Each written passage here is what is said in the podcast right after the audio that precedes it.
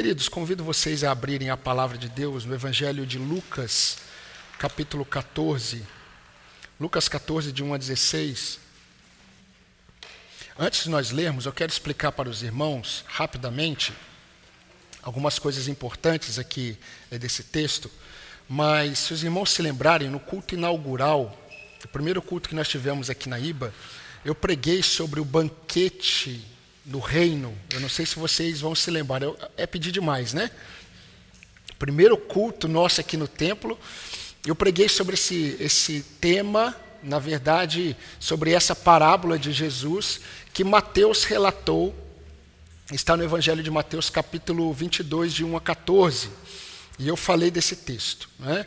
Só que o texto que nós vamos ler, no capítulo 14 de Lucas, ele possui duas parábolas. Né? Nós temos uma parábola a partir do versículo 8, do capítulo 14, até o versículo 14. Né? De 8 a 14 temos uma parábola. E a partir do versículo 16 até o versículo 24, nós temos outra parábola. E nós vamos perceber que a primeira parábola, ela é muito simples, muito clara, e ela prepara o cenário para outra, a outra parábola.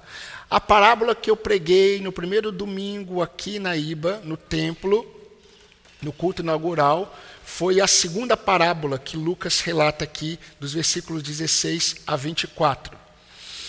É, então nós não vamos, é lógico que nós teremos que nos atentar para ela, mas eu não vou falar sobre ela. Nós vamos pensar na primeira parábola que Jesus ensinou para preparar o ambiente para a segunda parábola. Porém, nós vamos perceber que, é, apesar das semelhanças de Mateus e Lucas, nós precisamos entender que Jesus ele não falou a mesma parábola, aí eu estou falando da segunda agora, versículo 16 ao versículo 24, Jesus não falou essa parábola lá em Mateus no mesmo contexto é, de Lucas. Porque quando ele falou a parábola do banquete do reino em Mateus, Jesus não estava é, nesse ambiente que ele está aqui em Lucas. Aqui em Lucas, Jesus está num jantar, numa espécie de jantar. Lá em Mateus, Jesus está no templo ensinando. E aí chegam os fariseus e Jesus ensina. E isso não tem problema nenhum, porque o que Jesus deve ter feito?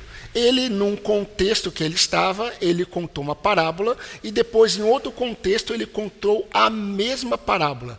As mesmas lições, mas para pessoas e, e um momento diferente. Mas isso não tem problema, porque as parábolas não são reais, não são histórias reais, ok? Então, Jesus ter feito isso, isso não afeta em nada o nosso entendimento e nós vamos ver. Queridos, é, desde o, o, o, ministério, todo o ministério terreno de Jesus, desde o início, Jesus ele veio ensinando sobre o reino de Deus. Jesus ele veio pregar sobre o reino de Deus e Jesus ensinou desde o início que o reino de Deus havia chegado com ele. E tudo que Jesus ensinava estava relacionado ao reino de Deus e mostrando também evidências sobre o reino de Deus. Então, por isso que, mais uma vez, nesse texto que nós vamos ler, Jesus está pensando no reino de Deus. O capítulo 13, Jesus está falando sobre o reino de Deus. Capítulo 12, reino de Deus. Se vocês lerem os três primeiros evangelhos, principalmente os três primeiros, porque o último, João, foi escrito em 90 depois de Cristo, um tempo muito distante dos outros três primeiros, em todos os três vocês verão Jesus falando sobre o reino de Deus. Mateus ele vai falar muito sobre o reino dos céus, mas é a mesma coisa. Agora, vamos ler o texto de 1 a 14, e eu vou falar sobre, é, de forma bem específica, sobre o cenário dessa parábola. Diz assim: eu gostaria que os irmãos lessem, né?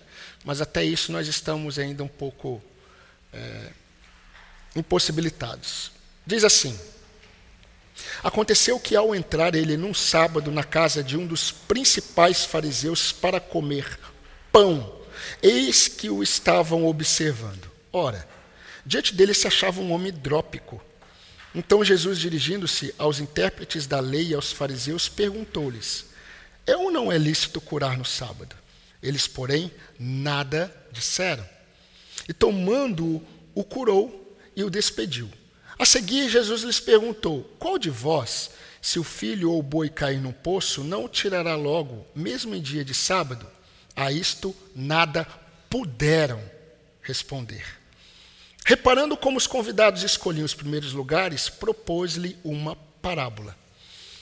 Quando por alguém fores convidado para um casamento, não procures o primeiro lugar para não suceder que, havendo um convidado mais digno do que tu, vindo aquele que te convidou e também a ele, te diga: dá lugar a este. Então irás envergonhado ocupar o último lugar. Pelo contrário, quando fores convidado, vai tomar o último lugar, para que quando vier o que te convidou, ou o anfitrião, ele te diga: amigo, senta-te mais para cima Ser-te-á isto uma honra diante de todos os mais convivas, pois todo o que se exalta será humilhado, e o que se humilha será exaltado. Disse também ao que havia o convidado, ao anfitrião: Quando você der um jantar ou uma ceia, não convides teus amigos, nem teus irmãos, nem teus parentes, nem os vizinhos ricos, para não suceder que eles, por sua vez, te convidem e sejas recompensado. Antes, ao deres o banquete, convida os pobres, os aleijados, os coxos, os cegos, e serás bem-aventurado pelo fato de não terem eles com que recompensar-te. A tua recompensa, porém, tu a receberás na ressurreição dos justos.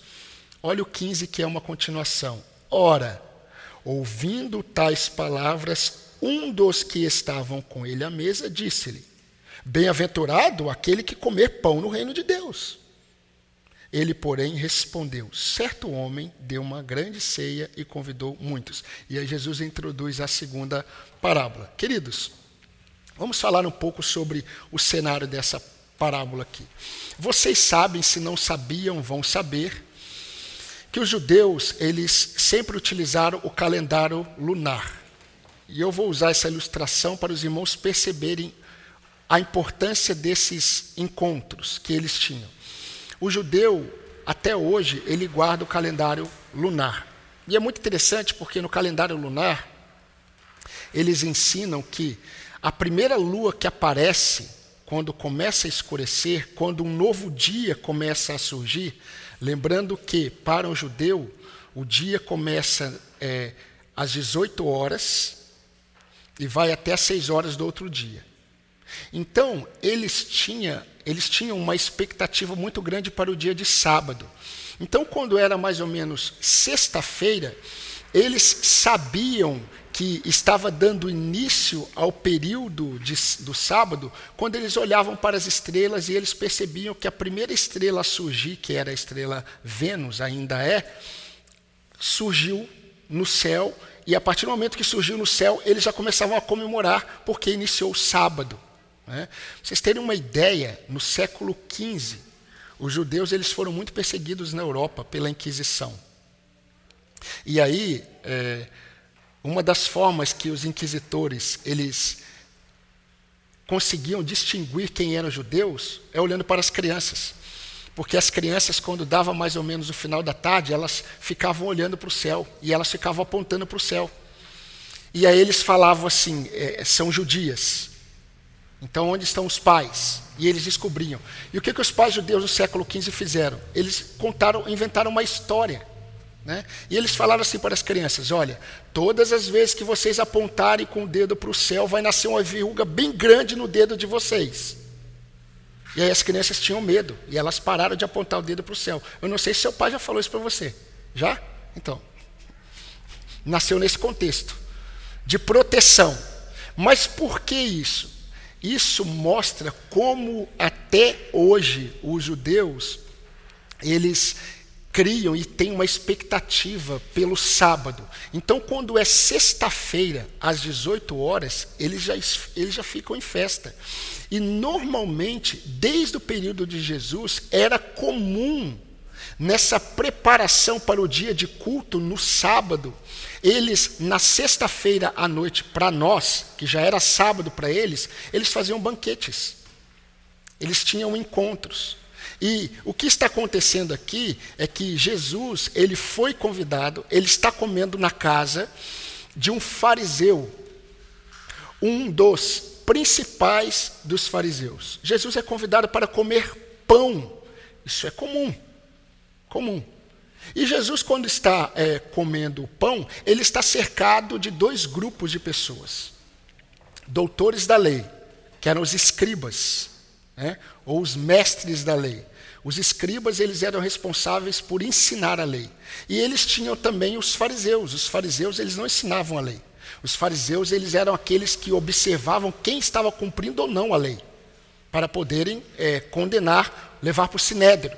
Ok? Então sempre esses dois grupos estavam juntos: doutores da lei, escribas e fariseus. Jesus ele sempre fala para esses dois: ai de vós, doutores da lei, fariseus hipócritas, né?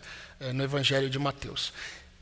Esses dois grupos estão presentes naquele banquete. Mas nós precisamos entender é, o cenário, porque Jesus, nós não sabemos se introduziram nesse, nessa ceia um homem doente, um homem hidrópico. Eu não sei aqui quem conhece a hidropisia. Já viram? Uma pessoa hidrópica. O que é uma pessoa hidrópica? Uma pessoa hidrópica é uma pessoa que sofre com é, é, fluidos que começam a, a, a, inchar o corpo, principalmente a barriga e perna. Então a pessoa fica muito inchada, né? ela retém muito líquido e, e você aperta na pele dela, fica um buraco. Né? Isso é o hidrópico. Então nós não sabemos se eles colocaram uma pessoa doente lá no banquete. A questão é que todos eles estavam observando Jesus, todos eles. E Jesus ele olha para esse homem hidrópico e Jesus o cura. Jesus o cura. Só que antes de curar, Jesus faz uma pergunta.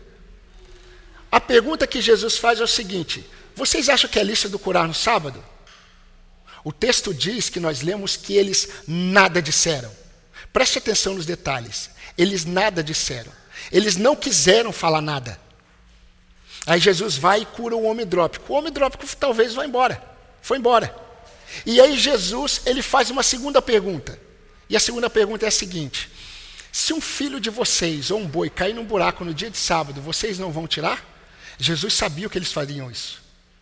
Aí o texto diz assim: eles nada puderam responder. É diferente. Da primeira vez eles não responderam, eles não quiseram responder. Vamos ficar quietos, vamos ver o que ele vai falar. Estamos observando Jesus. Ah, na segunda pergunta, Jesus sabe, eles fariam isso, eles iriam retirar o filho, o boi, do buraco.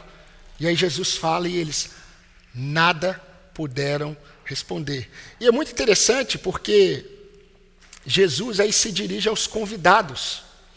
Nós vamos ver que na primeira parábola que Jesus conta, que nós lemos aqui, Jesus ele se dirige aos convidados e depois de, Jesus se dirige ao anfitrião, aquele que convidou, ao principal fariseu.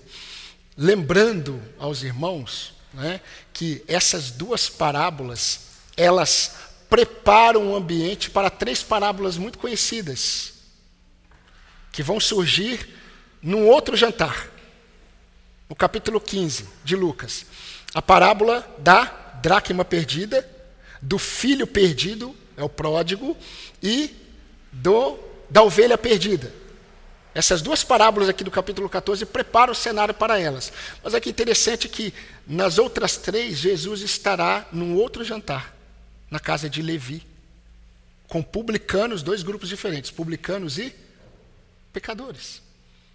E os irmãos vão perceber que o que Jesus está fazendo aqui, falando aqui, ensinando aqui, Jesus já deu no capítulo 13 algumas alguns flashes desse ensino, e que vai, na verdade, no capítulo 15, nas três parábolas, Jesus vai definir e vai fechar.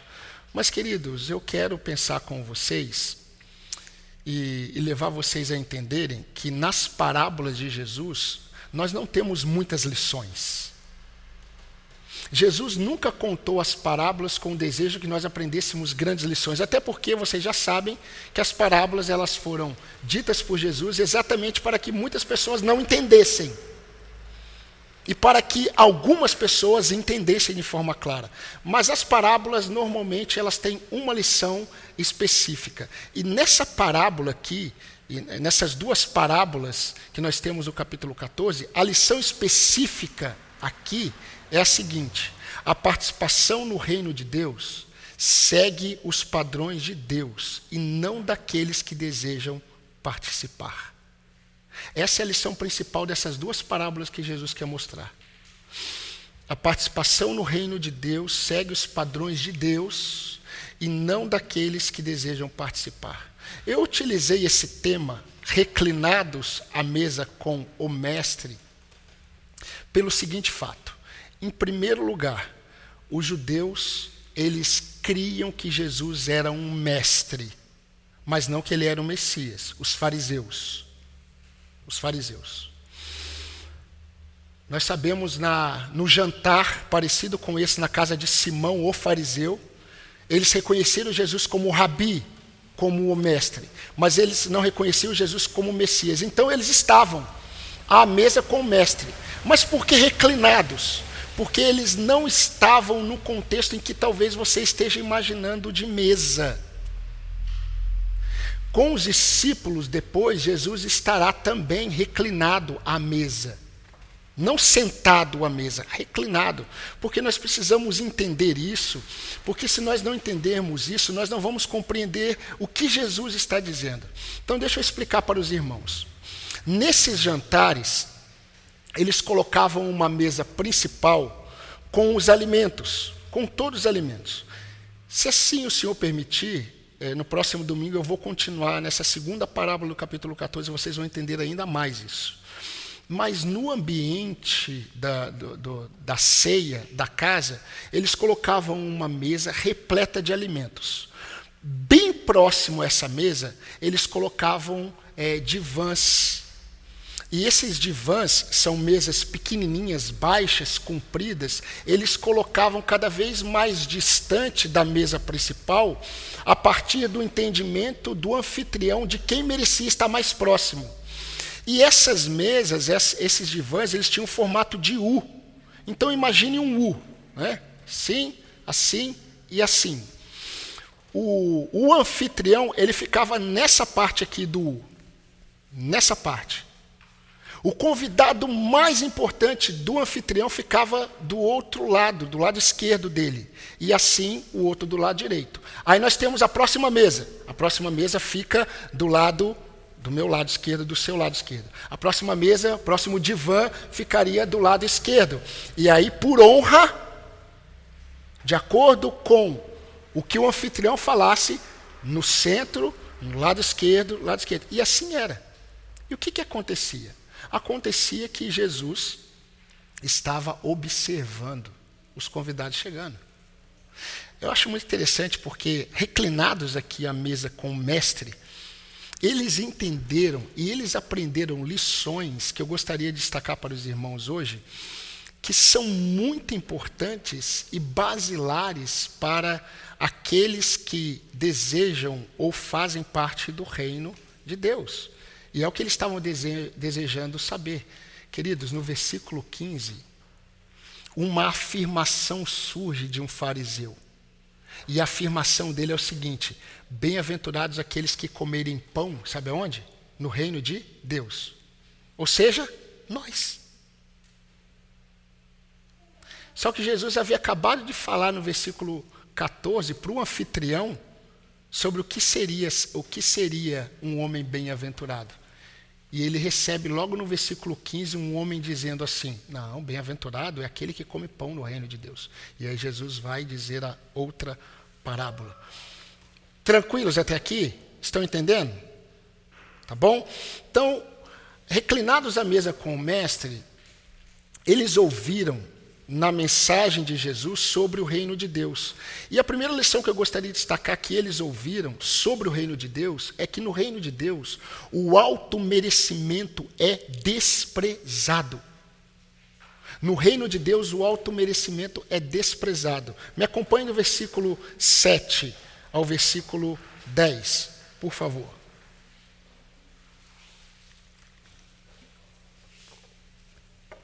Reparando como os convidados escolhiam os primeiros lugares, propôs-lhe uma parábola. Quando por alguém fores convidado para um casamento, não procures o primeiro lugar. Imaginem o divã em U. Para não suceder que, havendo um convidado mais digno do que tu, vindo aquele que te convidou e também a ele te diga: dá o lugar a este. Então irás envergonhado ocupar o último lugar. Pelo contrário, quando fores convidado, vai tomar o último lugar, para que quando vier o que te convidou, te diga: amigo, senta-te mais para cima. Ser-te-á isto uma honra diante de todos os demais convivas. Querido, se no versículo 1 eles estavam observando Jesus, Jesus também estava observando o comportamento deles. Eles estavam olhando para Jesus e vendo o que, que Jesus vai fazer. Mas Jesus também começou a observar os convidados, e a partir do momento que Jesus observou o comportamento dos convidados, Jesus ele iniciou essa parábola. Vocês já viram aqueles convidados de casamento? Quando vão para a festa, para a recepção, que procuram os lugares mais próximos. Já? Eu espero que você esteja falando, já e não seja você. Né? E às vezes os, os, o noivo, né, aqueles que estão preparando a festa, eles precisam colocar uma plaquinha, reservado. E eles estão mais próximos de quem? Estão mais, mais à frente. Normalmente, normalmente é assim. O que estava acontecendo aqui era exatamente isso. Eles sabiam que os lugares mais próximos da mesa tinham a ver com lugares de honra. E Jesus começou a perceber que eles estavam chegando e procurando os primeiros lugares, os lugares mais honrados. E Jesus contou essa parábola. E Jesus disse assim para eles: Olha, vocês, quando forem convidados, não sentem no primeiro lugar. Porque imagine só vocês sentados no primeiro lugar, aí chega o anfitrião com aquele que ele acha que tem maior honra, e chega para você e diz assim: Então, você está sentado aqui? Por favor, esse não é o seu lugar.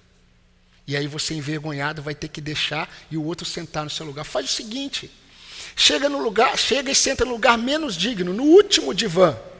E eu particularmente acredito, irmãos, que Jesus aqui não está sentado no primeiro.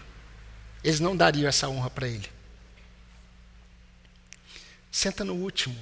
E aí depois Jesus vai trazer a lição no versículo 11. Mas na primeira parábola aqui, nós estamos percebendo que Jesus está querendo mostrar para eles que eles tinham uma expectativa que nós não sabemos, mas eles tinham, os judeus, os fariseus, eles tinham uma expectativa de que, no reino de Deus, eles estariam comendo nos lugares mais dignos com os homens importantes do Antigo Testamento. Essa era a crença deles. E Jesus, desde o capítulo, capítulo 13, já os confronta. Olha o que Jesus disse no versículo 23 do capítulo 13, antes desse jantar aqui. Ali haverá choro e ranger de dentes, quando vocês virem no reino de Deus Abraão, Isaque, Jacó e todos os profetas, mas vós lançados fora. Então, qual era a expectativa deles? A expectativa deles é que no reino de Deus, eles estariam no lugar de honra junto com quem? Com Abraão, Isaac e Jacó. E Jesus já havia dito para eles: olha, vocês ficarão frustrados quando no reino de Deus vocês perceberem que vocês não estarão, vocês não estarão em lugares de honra. Mas, queridos, qual é a grande lição nessa primeira parábola? Como eu disse, existe uma lição principal. Qual é a grande lição nessa primeira parábola que Jesus está ensinando e que é uma das lições mais fundamentais sobre o reino de Deus? Está no versículo 11. Pois todo o que se exalta será humilhado e o que se humilha será exaltado. Pois todo o que se exalta será humilhado e, que os, e aquele que se humilha será exaltado. É o que Jesus está querendo mostrar. Vocês acham que Jesus, acham que Jesus estava dando uma lição de ética num jantar? Vocês acham que Jesus estava preocupado realmente sobre como eles deveriam se comportar no jantar? Vocês acham que Jesus estava preocupado com a educação deles naquele jantar? De forma alguma, queridos. O que Jesus está querendo mostrar para eles não é uma aula de etiqueta, mas esses homens eles estavam acostumados a buscar a glória de homens. Esses homens estavam acostumados a buscar a própria glória. Eles desejavam honra para si. Eles desejavam ser bajulados e agradados por homens importantes. Jesus sabia que isso estava no coração deles. Quando eles, diferente de muitos daqueles que vão nas nossas festas, diferente destes, estes homens, quando procuravam os primeiros lugares, não é porque eles estavam pensando em estar mais próximos da mesa da comida. O que estava no coração deles é que eles se achavam dignos de estar no lugar, numa posição de honra, com homens importantes, com um anfitrião. E Jesus sabia disso. Jesus sabia que eles buscavam a glória de homens e nunca a de Deus, mesmo que o contexto do jantar fosse teológico. E é interessante porque a busca pelo reconhecimento de homens é um obstáculo para a verdadeira fé, e você precisa entender isso.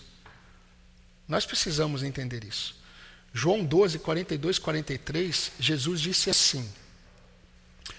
João disse assim: Muitos dentre as autoridades creram nele, mas por causa dos fariseus não o confessavam, para não serem expulsos da sinagoga, porque amavam mais a glória dos homens do que a glória de Deus.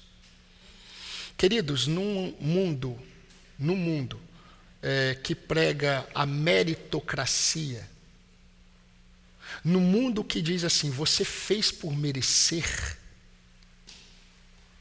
numa mentalidade que prega exatamente isso, sabe por que, que você vai ganhar aquele presente no final do ano? Porque durante todo o ano você fez por merecer meritocracia. Sabe por que, que você vai ser honrado na empresa? Porque você fez por merecer. E quando você não recebe aquela honra, você fica até chateado. Porque você fez por merecer. Méritos. Essa é a mentalidade é, deste mundo. Agora, olha que interessante. A primeira bem-aventurança do Sermão do Monte, que Jesus disse, diz assim: Bem-aventurados os humildes de espírito, porque deles é o reino dos céus. Preste atenção, talvez você tenha ouvido errado sobre isso.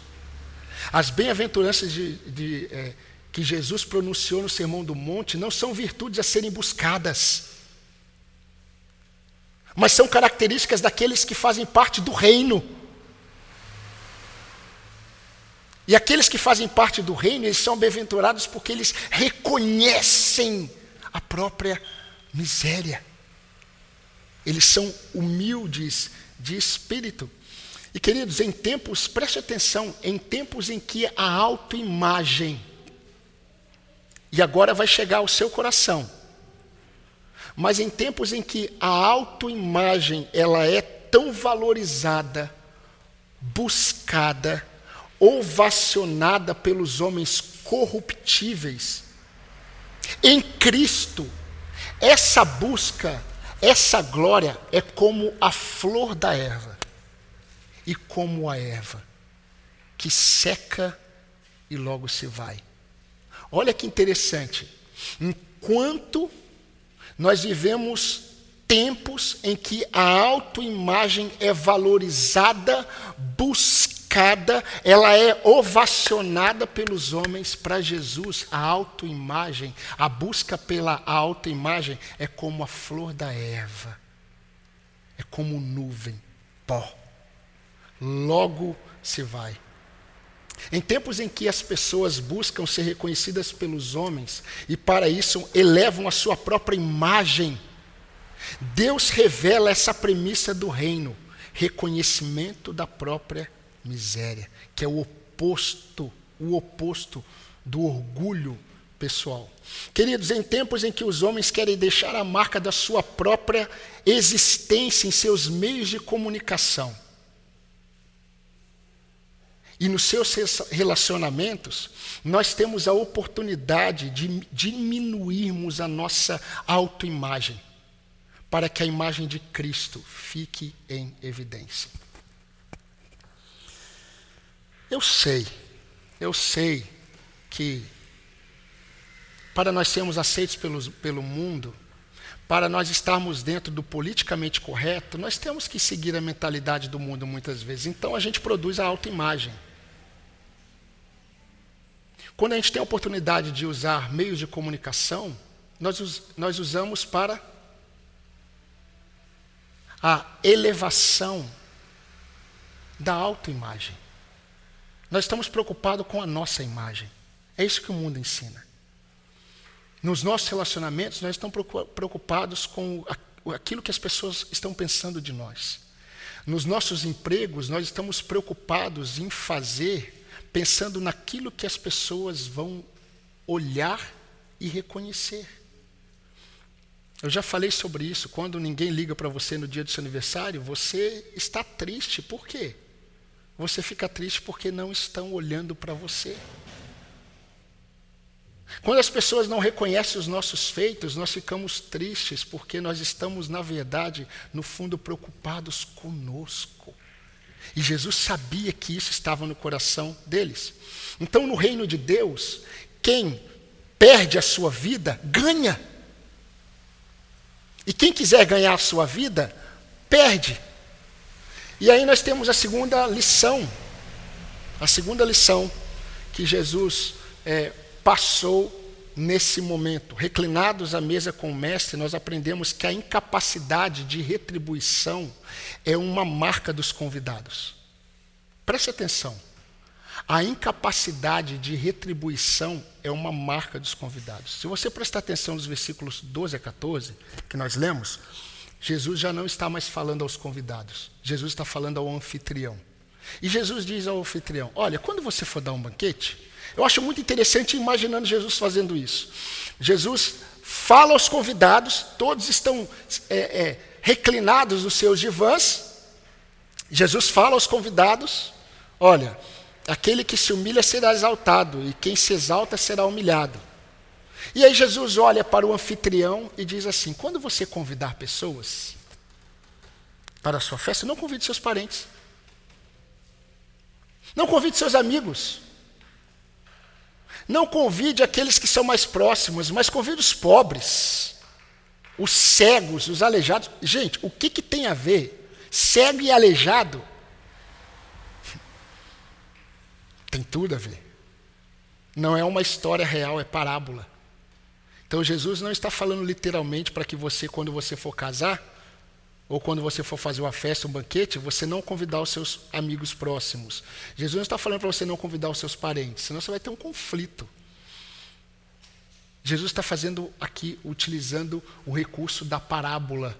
E Jesus está trazendo ensinamentos muito mais profundos para agora o anfitrião. E o que Jesus está querendo mostrar? Qual é a lição principal que Jesus está querendo mostrar para o anfitrião? Preste atenção. Jesus está querendo dizer para ele o seguinte: no reino de Deus, anfitrião, principal dos fariseus, no reino de Deus, o convite do anfitrião não está fundamentado na capacidade dos convidados em retribuir. Está pautado na graça do anfitrião. Então o anfitrião não deveria convidar no reino de Deus, que ele vai falar depois. Por isso que ele está preparando com essa primeira parábola as demais. No reino de Deus, o anfitrião, ele não convida os convidados se baseando na capacidade dos convidados em retribuir. Mas é graça. Então, não convide os teus amigos, parentes, vizinhos, mas convide os pobres, os aleijados, os coxos e os cegos.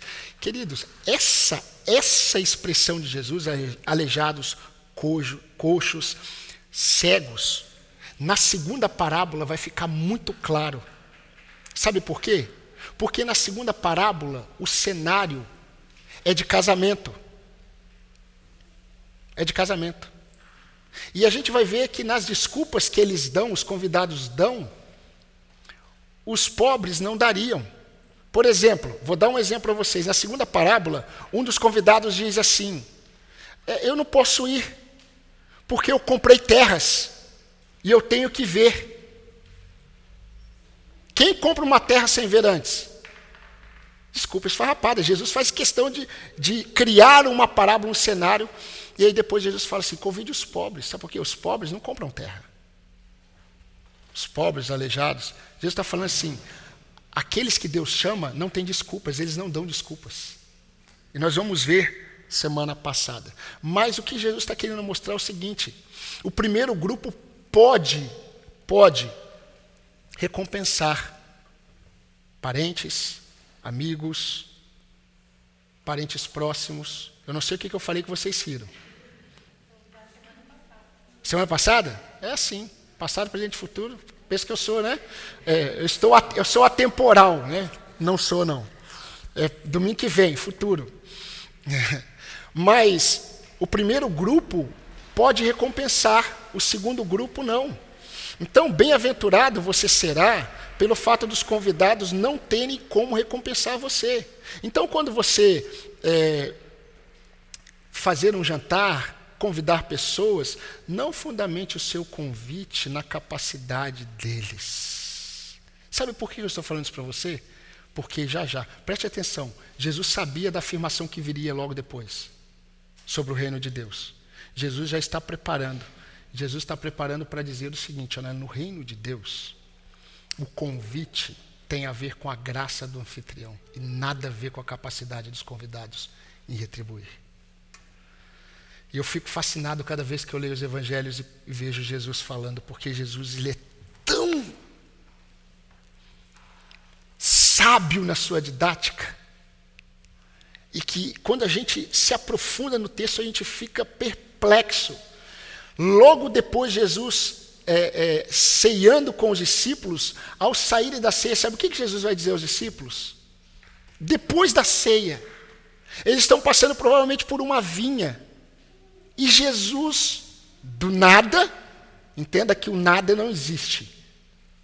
Jesus diz assim para eles: Não fostes vocês que é, vieram a mim. Vocês não vieram a mim porque vocês me escolheram.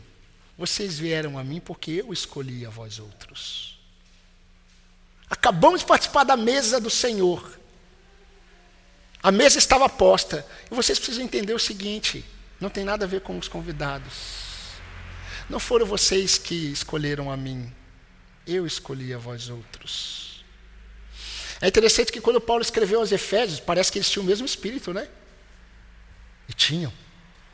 Paulo diz assim: Ele vos deu vida quando vocês estavam mortos em vossos delitos e pecados. Queridos, nós não somos chamados por Deus porque nós tínhamos ou temos condições de recompensar a Deus. Gravem uma coisa que eu acho que você já sabe: o perdão bíblico. Gravem isso. Porque você vai ser confrontado dia a dia para praticar o perdão bíblico. O perdão bíblico é uma decisão de quem perdoa. Sem garantias da parte daquele que recebe o perdão. Entenderam?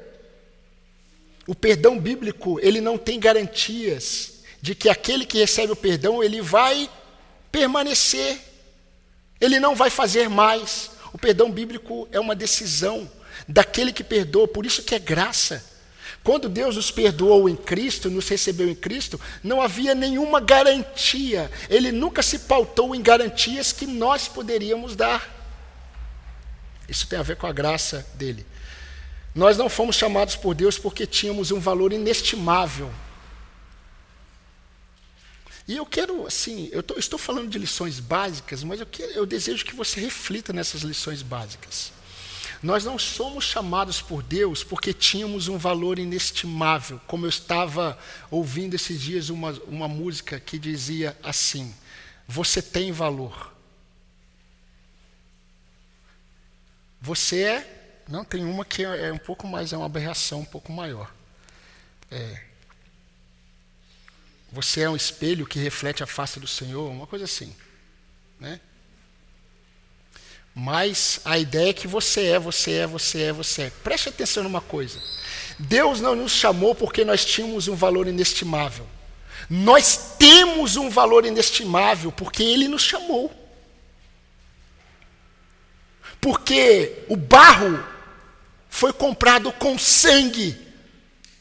Aí deu valor. Nós não tínhamos. Éramos barros, mortos em delitos e pecados, mas o preço que foi pago, por isso que Paulo fala: fostes comprados por sangue, fostes comprados por um alto preço. Pelo preço que foi pago, nós temos valor. Não que nós tínhamos valor, por isso o preço foi pago, o valor foi pago alto. Por exemplo, eu estou vendendo meu carro. Ah, quanto está, quanto está vendendo seu carro? Ah, 500 mil reais. O quê? Vale? Vale? Nunca. Agora, se eu falo assim, é, é você fala assim, quando que você está vendendo seu carro? Meu carro está vendendo por 20 mil, eu vou pagar 500 mil. Nossa, o que, que você está vendo no meu carro? Não, só eu estou vendo. O que eu estou vendo no seu carro, só eu estou vendo. Eu vou pagar 500 mil. Mas não vale, não sei que não vale, mas eu vou pagar. E aí o que, você fala para todo mundo? Sabe quanto valeu aquele carro? Você não vai acreditar. 500 mil ele pagou. Mas o que, ele vê nesse carro? Não sei, ele vê. Mas não tem, mas ele vê. Então quanto que vale esse carro? 500 mil. A partir de agora é 500 mil. Por quê? Eu paguei 500 mil? Então nós não fomos chamados por Deus porque tínhamos um valor inestimável. Nós temos um valor inestimável porque fomos comprados com sangue do Cordeiro. Paulo, e às vezes dá vontade de chorar quando eu vejo Paulo falando sobre ele, ele disse assim: A mim, que no outro tempo era blasfemo, perseguidor, insolente, persegui a igreja de Cristo, mas obtive misericórdia, porque eu fiz na ignorância, na incredulidade. Por isso que Paulo ele era capaz de dizer assim: Olha, eu fiz muito mais do que todos os apóstolos, não eu, mas a graça de Deus em mim. Eu era blasfemo, eu era insolente, mas eu alcancei misericórdia, porque os convidados do reino de Deus, eles são chamados por Deus não pelo valor que eles têm, pela capacidade deles, mas por causa da graça do anfitrião. Eu acho que vai dar tempo de, de chegar na metade. Por isso nós temos uma outra lição. Que a graça do anfitrião recebe a glória. É a graça do anfitrião que recebe a glória. No versículo 16, olha o que Jesus diz quando ele inicia a segunda parábola. Ele, porém, respondeu: Certo homem deu uma grande ceia e convidou muitos. Olha que interessante. A segunda parábola que Jesus conta não tem a ver com o que está acontecendo ali. Porque Jesus foi convidado para comer pão numa ceia, tinha muitos ali. E na segunda parábola, Jesus fala assim: então, certo homem, ele convidou, ele fez uma grande ceia e convidou muitos. Mas entendam, queridos, mais uma vez, que essa segunda parábola, ela nasce a partir de uma afirmação que foi feita por um dos fariseus no versículo 14. Porque Jesus tinha acabado de dizer para o anfitrião assim: Olha, bem-aventurado você será se você convidar, não esperando receber, porque a recompensa virá na ressurreição dos justos. Jesus acabou de, acabou de falar essa bem-aventurança, alguém olha para Jesus e fala assim: Bem-aventurado? E aí tem muitos que traduzem de forma diferente. Tem uns que acham que essa fala desse fariseu foi uma fala piedosa, do tipo assim: Bem-aventurado, né, Jesus? Bem-aventurado, né, Senhor? Bem-aventurado, né, Mestre, quando é, é aquele que comer pão no reino dos céus. Eu não interpreto dessa forma. Eu interpreto da forma como Jesus sempre interpretou os, interpretou os fariseus. Para mim foi uma afronta ao que Jesus acabou de dizer sobre bem-aventurança. Aí o outro logo depois diz assim: Bem-aventurado, na verdade, é aquele que comer pão no reino dos céus. Do tipo assim, nós.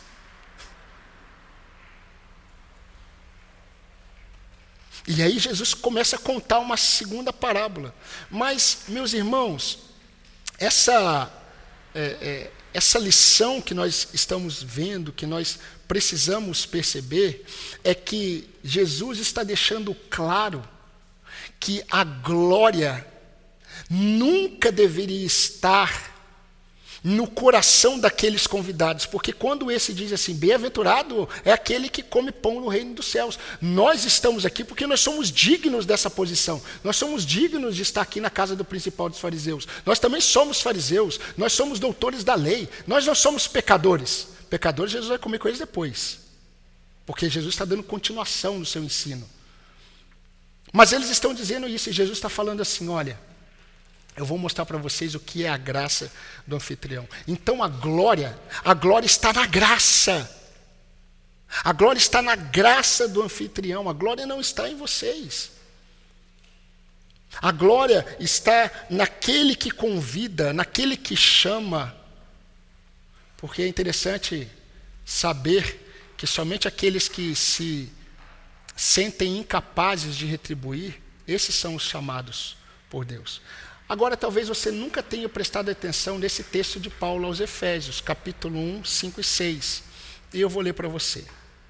Nos predestinou para Ele, para a adoção de filhos, por meio de Jesus Cristo, segundo o beneplácito ou bom propósito da Sua vontade, para louvor da glória de Sua graça.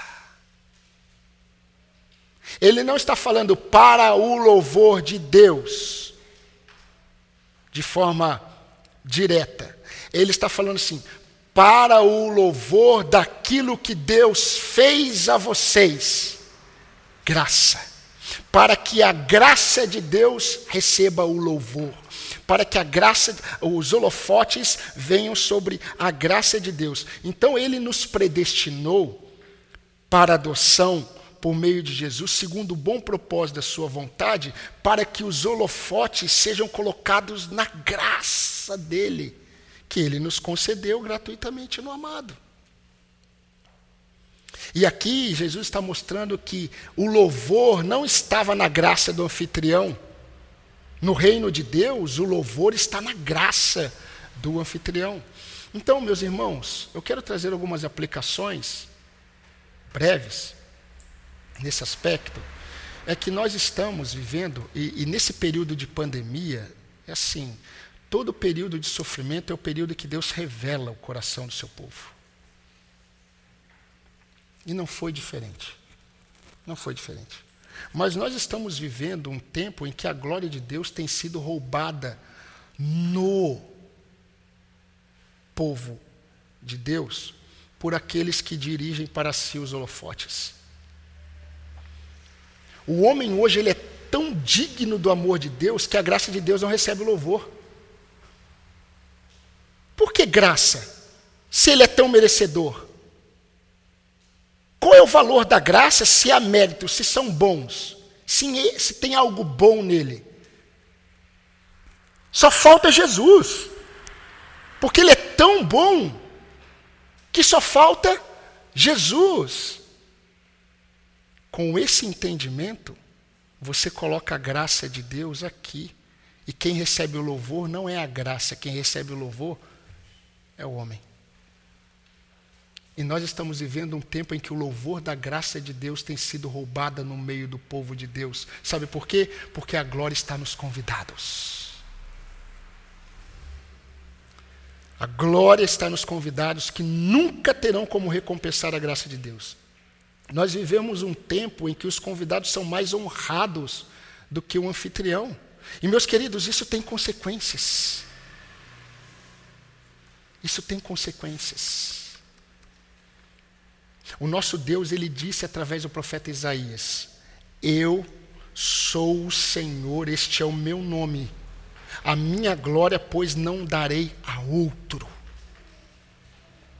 Quando o povo chamado de Deus coloca o louvor nos convidados e não na graça de Deus, Isso tem consequências. Por isso o texto caminha para a última lição de hoje que eu quero destacar. E eu quero que você preste bastante, bastante atenção nessa última lição.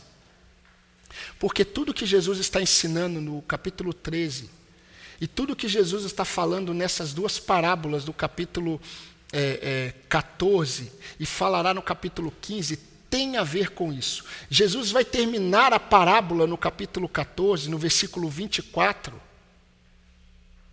em oposição à afirmação do fariseu no versículo 14. Preste atenção que no versículo 14 existe uma afirmação do fariseu. E qual é a afirmação? A afirmação é: bem-aventurados, bem-aventurado é aquele que come pão no reino do céu. Sabe como que termina o versículo 24? Sabe como que termina a fala de Jesus nesse jantar? Olha o que Jesus diz. Porque vos declaro que nenhum daqueles homens que foram convidados provará a minha mesa. Outra afirmação. A parábola surgiu por causa de uma afirmação do fariseu. Por isso que eu creio que ele não estava falando de forma piedosa. E Jesus ele lança uma outra afirmação. Jesus sai do jantar com uma afirmação. Sabe qual é a afirmação de Jesus? Depois de tudo que ele falou, nenhum dos convidados participarão da minha mesa, minha, minha mesa. Mas é, eu quero ler com você voltar um pouquinho no capítulo 13, versículos 26 a 30. Olha o que Jesus havia dito para eles e tentem, tentem perceber se tem alguma é, similaridade com o que Jesus ensinou nesse jantar.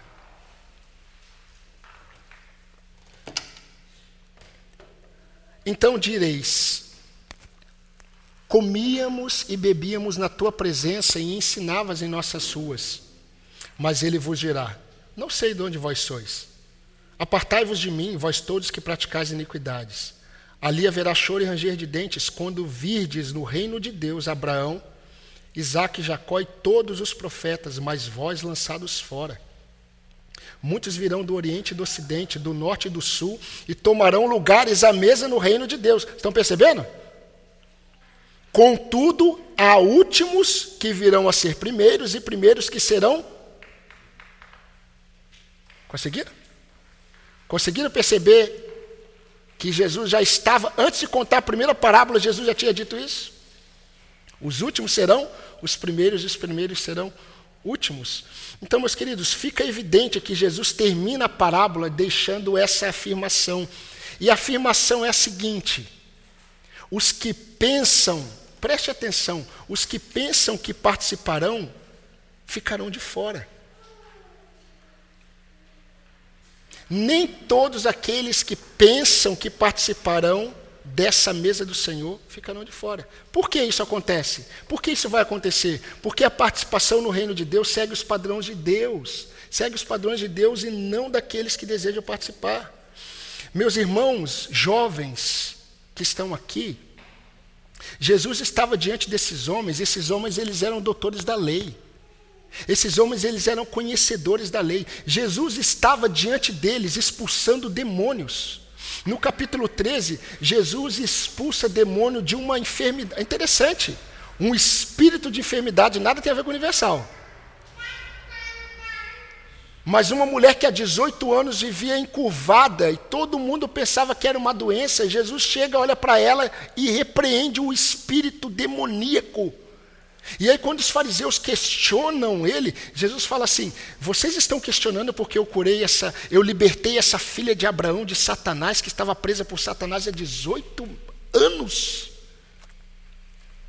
Aí Jesus, diante dos olhos deles, cura um homem hidrópico. E Jesus cura, cura, cura. Preste atenção no que está acontecendo. A ira deles está crescendo, vai culminar na ressurreição de Lázaro. Que aí eles querem matar Jesus e Lázaro, aí foi o ponto final. Mas esses homens conheciam a lei. Esses homens estavam debruçados nos profetas. Esses homens estavam debru debruçados nos patriarcas. Mas eles não é, é, se inclinaram para Jesus, eles estavam insensíveis à voz do Senhor. Por que isso acontecia? porque o que mais importava para eles era a glória dos homens. O que mais importava para eles era o reconhecimento dos homens. Por isso Jesus disse: Vocês ficarão de fora. Todos os convidados ficarão de fora no meu grande banquete. Todos. Em outras palavras, os que pensam que vão participar ficarão de fora. E meus queridos, isso para nós é muito salutar. Porque nem todos daqueles que participam da mesa do Senhor participarão do grande banquete.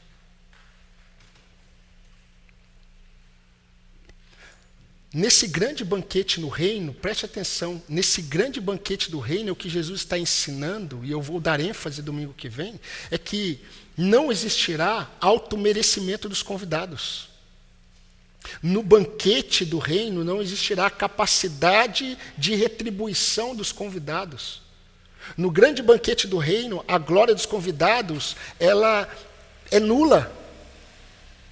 Porque os convidados buscam a glória da graça daquele que convida. Agora preste atenção, porque no banquete do reino dos céus não haverá equivocados. Nos seminários, nós temos seminaristas equivocados.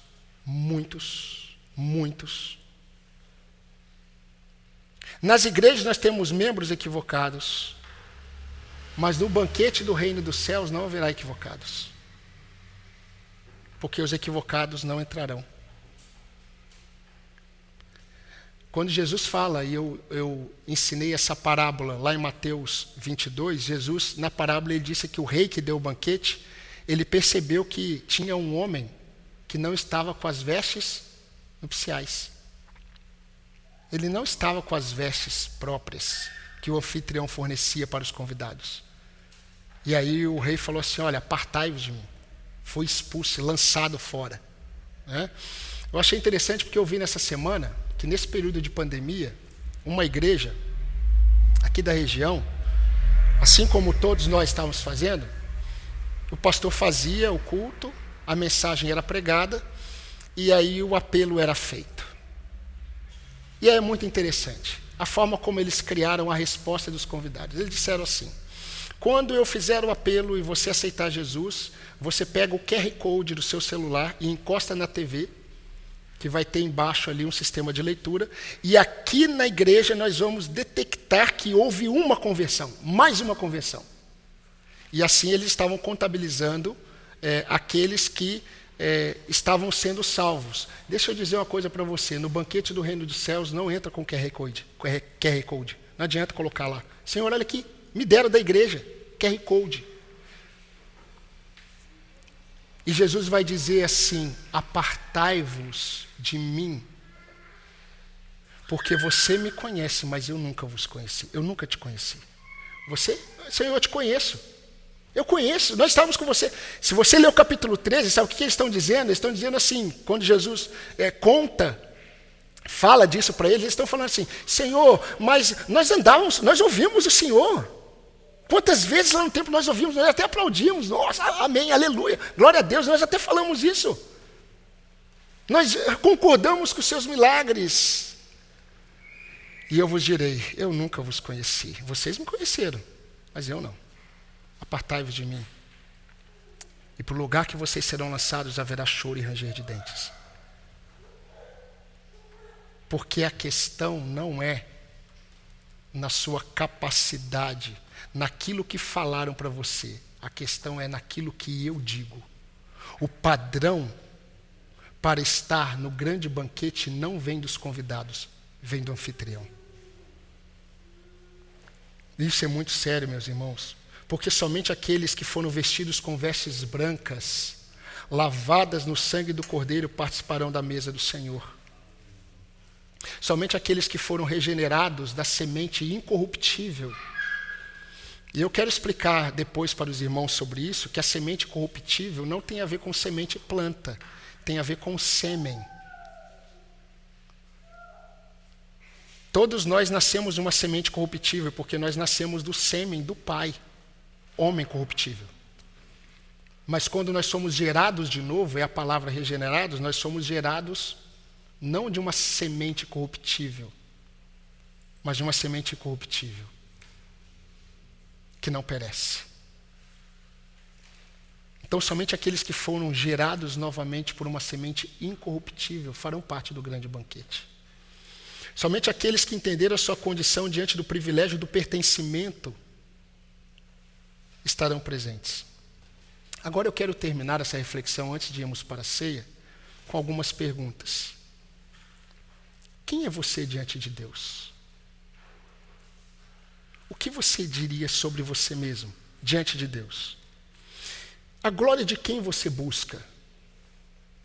Depois você dá uma entrada no seu Facebook, no Instagram, que você mesmo vai poder responder. A imagem de quem você expõe.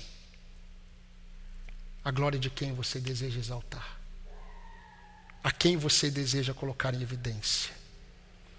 A sua o reconhecimento dos homens, lá no seu ambiente de trabalho, talvez? A glória de Cristo? Quem é Jesus para você? O que a igreja representa para você? Queridos, a resposta a essas perguntas, elas vão dizer muito sobre o seu lugar no banquete do Senhor. Se será do lado de dentro ou de fora. Eu desejo ter sempre o sentimento de Paulo por todos vocês, meus queridos irmãos da IBA. E Paulo, quando escreveu aos Colossenses, ele disse assim: Eu dou graças a Deus. Pai de nosso Senhor Jesus Cristo, quando nós oramos por vocês, desde que ouvimos da fé que vocês têm em Cristo Jesus e do amor por todos os santos, porque isso tem a ver com os convidados do banquete. Aqueles que fazem parte do banquete amam todos os santos. Eles amam a Cristo e amam todos os santos. Por causa da esperança que está guardada para vocês nos céus, dando sempre graças ao Pai que os capacitou a participar da herança dos santos na luz. Amém, irmãos? Vamos orar ao Senhor? O apóstolo Paulo nos ensina que nós devemos examinar o nosso coração, que nós devemos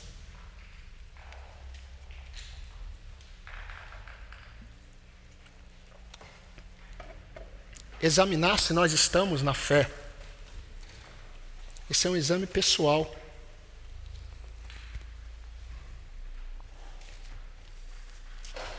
Então, Nesse momento, examine o seu coração, porque nós iremos participar dessa mesa aqui, a mesa da comunhão.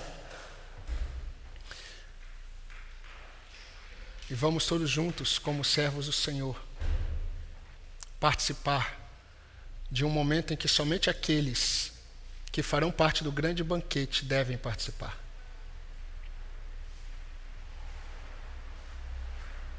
Vamos orar? Senhor nosso Deus, nosso eterno Pai, a tua igreja está reunida aqui depois de tanto tempo. Ó Deus, e diante de todo esse tempo que nós ficamos longe uns dos outros, eu tenho a plena convicção de que o Senhor me concedeu essa palavra para o nosso retorno. Ó Deus, te louvamos, ó Deus, porque o Senhor ama o teu povo o Senhor preserva a tua igreja. Ó Deus, e eu desejo, eu peço ao Senhor, que todos aqueles que irão participar da mesa aqui do Senhor, a mesa da comunhão, estejam verdadeiramente em comunhão com o Senhor.